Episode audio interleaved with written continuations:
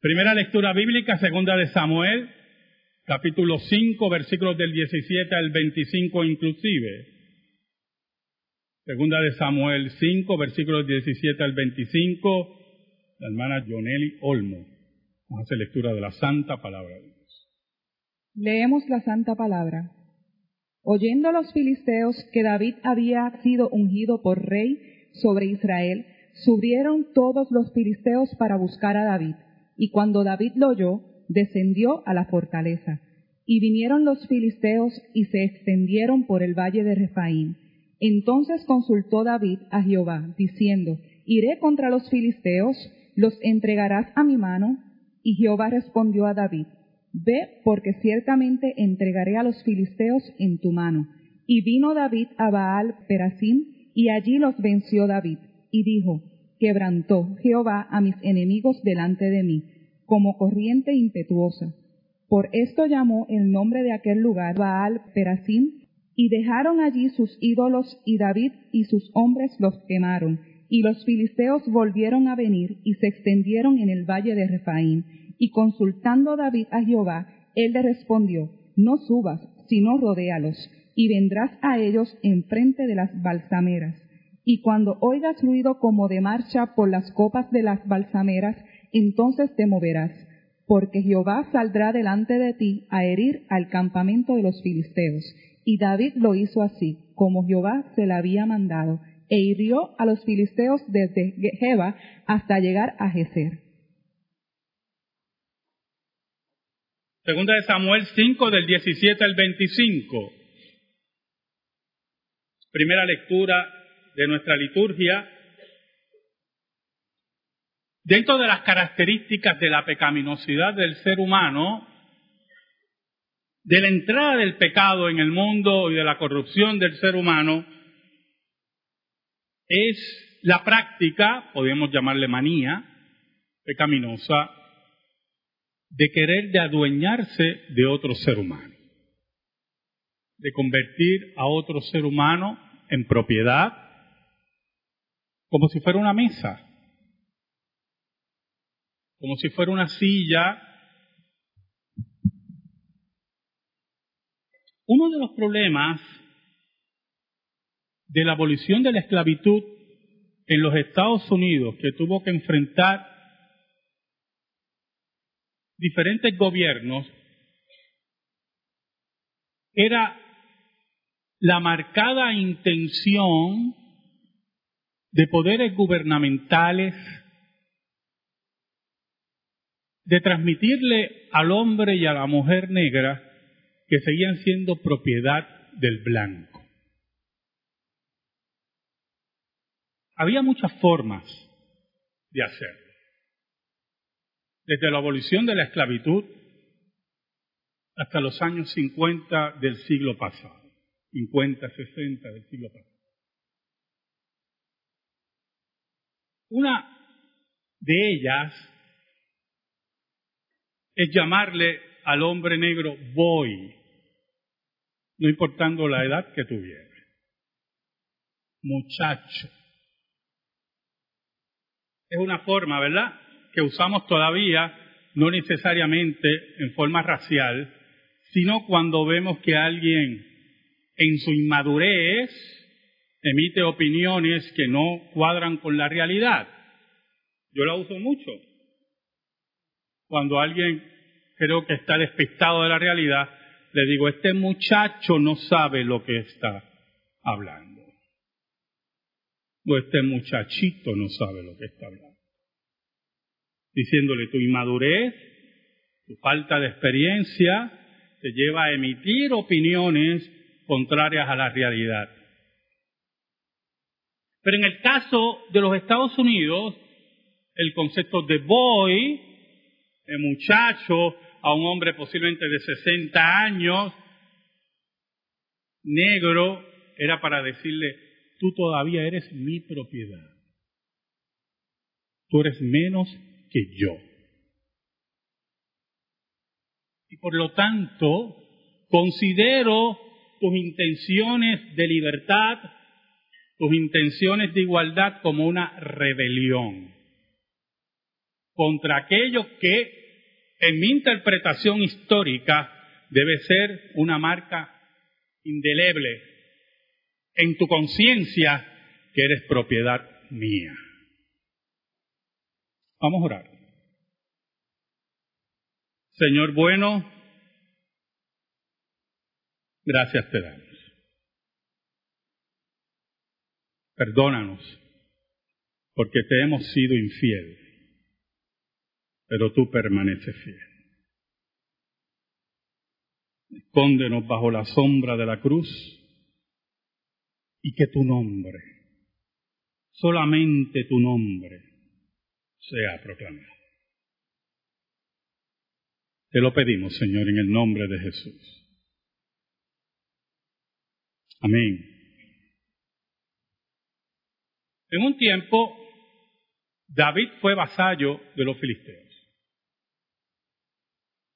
Se escondió entre ellos, vivió entre ellos. Saúl lo quería asesinar. Pero un día, los filisteos no entendían, como nación impía. Por cierto, los filisteos ya no existen, oye, vamos de entradita a eso. Es un recuerdo ahí histórico y arqueológico. Un día, algo que no entendían los filisteos es que Dios había decidido darle el trono a David. Y no solamente a David, sino a toda su descendencia. Pero para el filisteo, para aquel que está ciego, para aquel que no tiene la capacidad de una interpretación correcta, era algo lejano. Este pobre muchacho está entre nosotros, perseguido por un rey y toda su corte para ser asesinado. Esto es un loser. Esto no va a llegar a ningún sitio. Ahora, el versículo 17 dice que oyendo los filisteos que David había sido ungido por rey sobre Israel, subieron todos los filisteos para buscar a David y cuando David lo oyó, descendió a la fortaleza. Mira qué interesante. Los filisteos escuchan que David es proclamado rey. Que ese muchacho que estuvo entre ellos ahora era el rey de Israel. Que aquellos que ellos consideraban un loser y un perdido, un pequeño guerrillero con dos o tres locos, ahora era monarca donde antes estaba Saúl. ¿Y qué hicieron los filisteos? Nuestro vasallo es rey. Pues nuestro vasallo hay que tumbarlo del poder. Y subieron contra David. y interesante, el autor de Segunda de Samuel nos dice que todos los filisteos subieron a buscar a David. Que es un hipérbole, ¿verdad? Pero lo que lo quiere transmitir es que toda la nación filistea rabiaba con David. Es muy importante, hermano. Muy importante. Que si seguimos la ley de Dios y Dios nos pone en lugares en los lugares que Él quiera para su servicio, siempre vamos a tener enemigos. Siempre va a haber personas que no van a querer que estemos en ese lugar. Y no necesariamente en el ministerio. Dios lo puede poner usted en lugares de, de prominencia o preeminencia en sus trabajos o ayudando a su familia de muchas formas. Nuestra convicción debe ser, como creyentes, es saber que lo que hacemos, que lo que Dios ha hecho en nuestras vidas, que los lugares que Dios nos ha puesto, seamos hombres y mujeres excelentes para la gloria de Dios. Que confiemos en nuestro Dios, que estemos seguros que estamos en el lugar que Dios nos ha llamado. David estaba seguro David había sido ungido por Samuel. Dios se le había hablado y le había dicho, tú vas a ser rey. Y Dios había hecho pacto con David. Por lo tanto, si usted ve los versículos 18 y 19, son muy importantes de la actitud de David. Y vinieron los filisteos y se extendieron por el valle de Refaim. Y entonces consultó David a Jehová diciendo, iré contra los filisteos, los entregarás en mi mano. Y Jehová respondió a David, ve, porque ciertamente entregaré a los filisteos en tu mano. Esto es muy importante, hermano. Quiero que entienda la psicología de David. Dios había llamado a David, lo dijo ahorita. Dios había ungido a David a través de Samuel. Saúl ya había muerto. Dios puso a David en el trono como se lo había prometido. David, escuche, David pudo haber pensado, bueno, tengo que consultar a Dios porque yo estoy aquí por Dios. Yo tengo que bajar y arrancarle la cabeza a esta gente. Y ya. No, pero David sabía cómo era Dios. Lo estratégico que era Dios. Cómo Dios maneja las cosas. ¿Sabe? Dentro de las leyes, para mantener a, a estos boys, a estos muchachos y estas muchachas bajo esa esclavitud simulada, estaba la ley respaldada por el Tribunal Supremo en el siglo XIX, el Tribunal Supremo de Estados Unidos, la voz de Dios para muchos, en los Estados Unidos, que ratificó la ley de separados pero iguales. Por eso es que habían escuelas para negros y escuelas para blancos. Habían lugares para beber agua para blancos y había lugares para beber agua para negros. Habían bancos en los bancos de sentarse en los parques para negros y para blancos. Regularmente es interesante porque las escuelas de los blancos eran maravillosas y la escuela de los negros era un desastre. O los bancos donde usted se sentaba, para los negros le faltaban tablitas. ¿Usted sabe, usted se ha un, banco sin tablita? Que le faltan dos o tres tabletas. Horrible. No me diga estado cómodo, porque yo quiero hablar con usted como usted lo logró. y los bancos de los blancos eran relucientes. Había más ayudas para las escuelas blancas que para las escuelas negras. Yo soy tu dueño. Tú fuiste mi vasallo, tú fuiste mi esclavo, yo soy tu dueño. Siempre seguiré siendo tu dueño. Eso es lo que Filistea no entendía del Dios de la Biblia.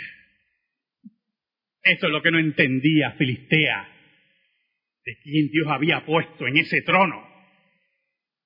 Por eso cuando David, en esa humildad, en esa humillación, busca la palabra de Dios, como le he dicho a ustedes muchas veces aquí, habían dos fuentes de revelación, la escrita y la oral, porque el canon estaba abierto. Entonces David va a consultar a Dios, busca la palabra de Dios, busca la orientación de Dios. ¿Sabe? No importa donde Dios usted lo ha puesto, siempre busque la palabra de Dios. Siempre busque la guía, siempre busque la brújula. El Dios que no se equivoca, el Dios estratégico. ¿Sabe?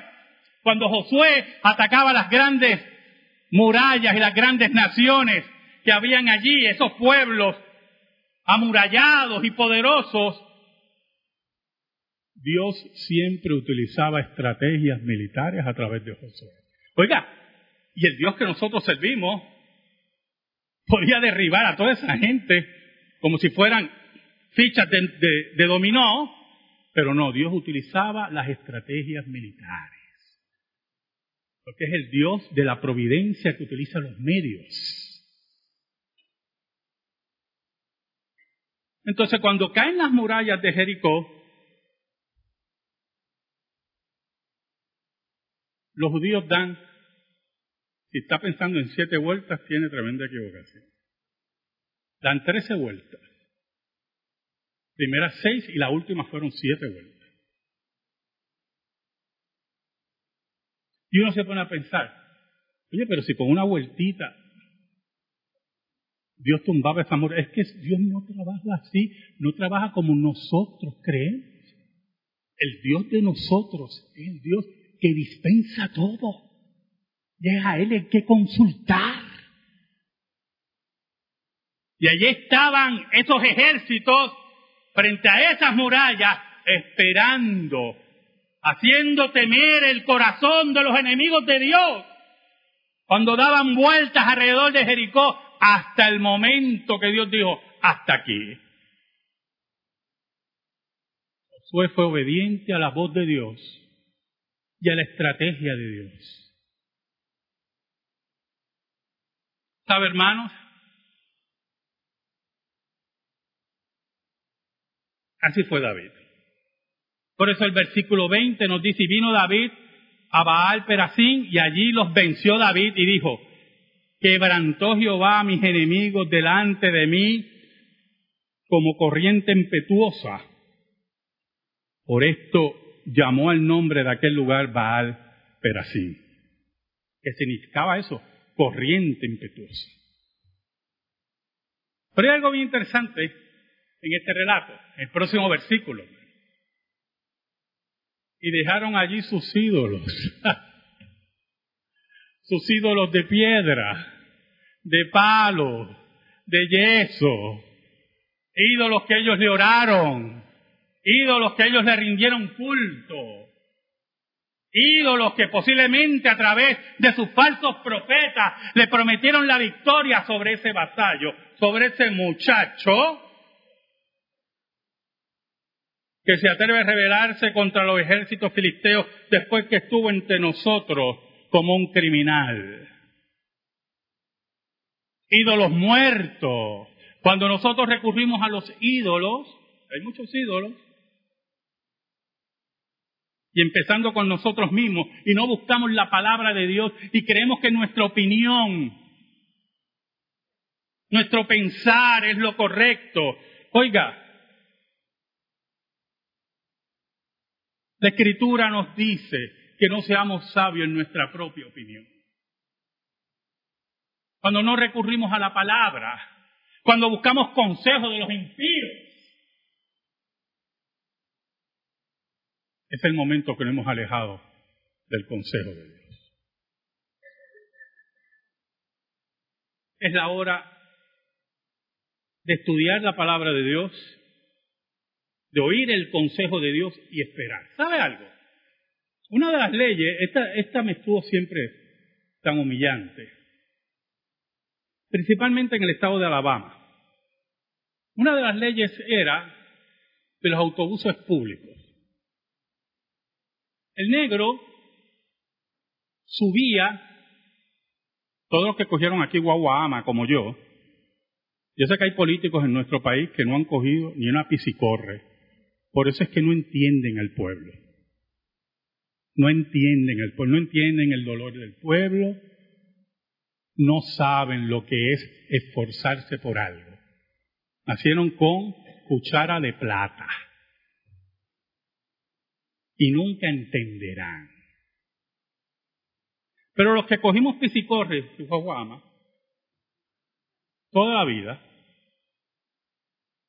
Usted sabe que usted subía y pagaba y entraba. En las leyes de Alabama, los negros pagaban y tenían que bajarse y entrar por la parte trasera. Era la ley. Entonces se tenían que sentar en la parte de atrás del autobús. Nosotros decíamos aquí, por lo menos, la cocina, ¿verdad? En la parte de atrás. En la guaguajama, cuando no había aire, eso era una cocina de verdad. Porque allá atrás estaba el motor. Eso era terrible. Pues se tenían que sentar en la parte de atrás, pero si la guagua se llenaba, el autobús, para aquellos que me oyen en Latinoamérica, se llenaba, y había un blanco de pie, un negro tenía que cederle el asiento. No importa si era una anciana. Porque yo tengo que recordarte a ti con mis leyes que tú eres mi propiedad.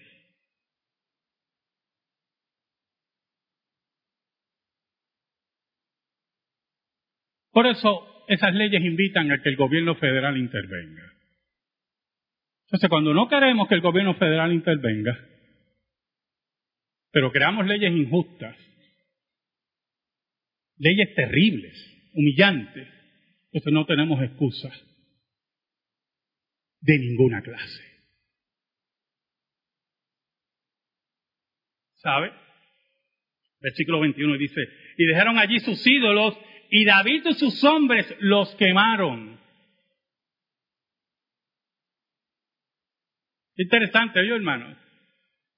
Los ídolos de los filisteos, los que estaban mudos, los que estaban sordos, los que no podían tocar, fueron quemados por los siervos de David, por los siervos del Dios verdadero, y David se mantuvo como rey.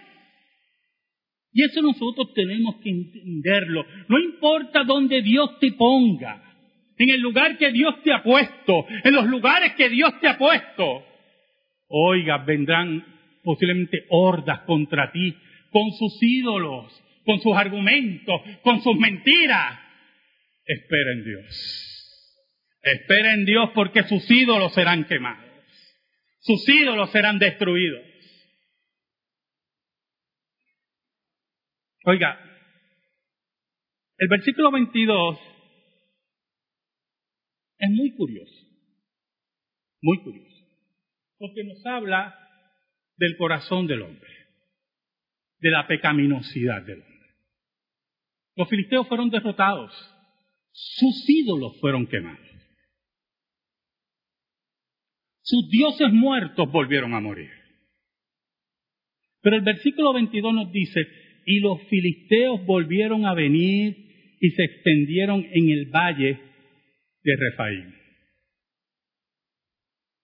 ¿Por qué los filisteos volvieron?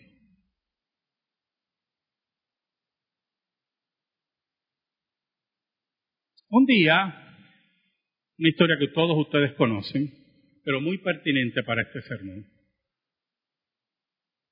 En las fiestas de Navidad, una mujer negra estaba muy cansada, había hecho compras todo el día. Sus pies estaban hinchados.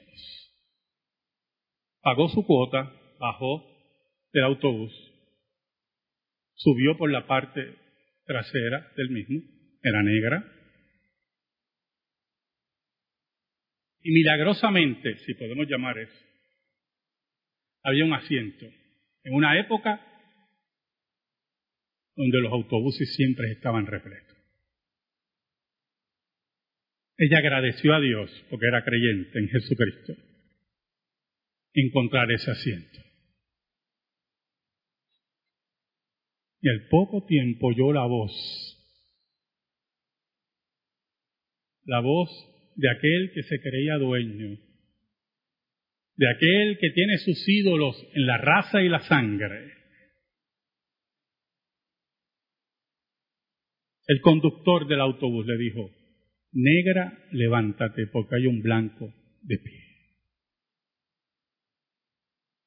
Y esa mujer dijo en ese día, se acabó, no me voy a levantar. No me voy a levantar. Ese día fue arrestada, ese día fue fichada, ese día fue encarcelada. Ustedes conocen la historia. Ese día fue el fin de los ídolos. Ese día fue la derrota total de aquellos que se creían dueños de la vida de cada ser humano. Ese día la palabra voy empezó a perder terreno y presencia. Y como los filisteos insistieron en ser dueños de la vida de los seres humanos. ¿Sabe? El versículo 23 dice Y consultando David a Jehová, él le respondió, mire qué interesante. E, eso es lo que yo, usted vea la psicología de David. Que muchas veces no lo usó, ustedes saben la historia.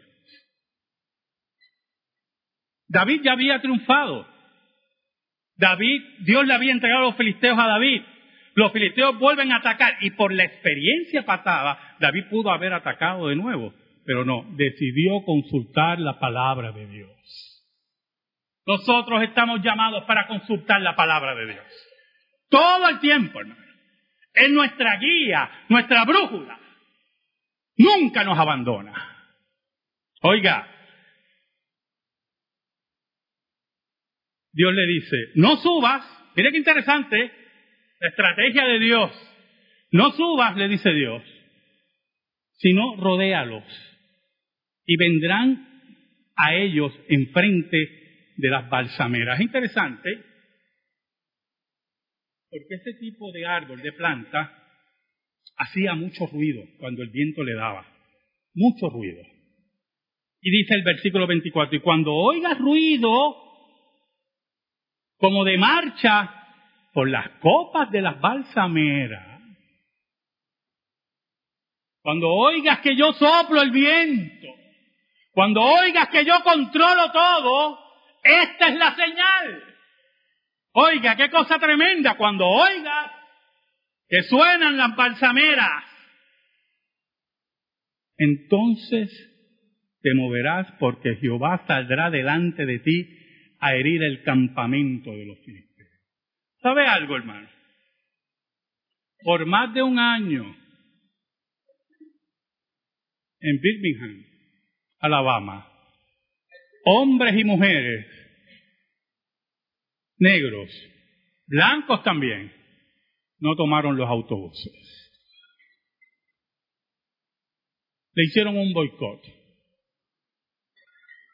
Y aunque los filisteos volvían y volvían, iban a los tribunales y encarcelaban, ellos seguían firmes porque oían a las balsameras. Y después de un año, más de un año, la ley fue declarada inconstitucional y el primer autobús integrado fue abordado por Rosa Parks y el doctor Martin Luther King Allí, frente a los filisteos, increíble, el que guiaba ese autobús era el hombre que le había dicho a Rosa Parks, negra, levántate. ¿Sabe, hermano? El versículo 25 dice, y David lo hizo así, como Jehová se lo había mandado, e hirió a los filisteos desde Jeba hasta llegar a Geser. ¿Sabe algo, hermano? Hoy domingo, día del Señor, te afirmamos la obediencia y el cuidado de Dios. Obedecer a nuestro Dios sabiendo que Él nos cuida. Consultar su palabra como guía, como hizo el rey David, reafirmando en la persona de Jesucristo, como dice la palabra, el único camino de salvación. Porque no hay otro nombre dado a los hombres en que podamos ser salvos, dice la palabra de Dios. La obediencia a Dios y la búsqueda de su palabra debe ser el norte siempre de cada creyente. Cuando el creyente desvía su camino, cuando el creyente olvida que hay una orientación eficaz y veraz en la escritura, el creyente es llevado, como dice el apóstol Pablo, por cualquier viento de doctrina. Es el momento de la confusión, es el momento de las decisiones equivocadas, es el momento del fruto amargo. Pero si hacemos como David y consultamos a Dios,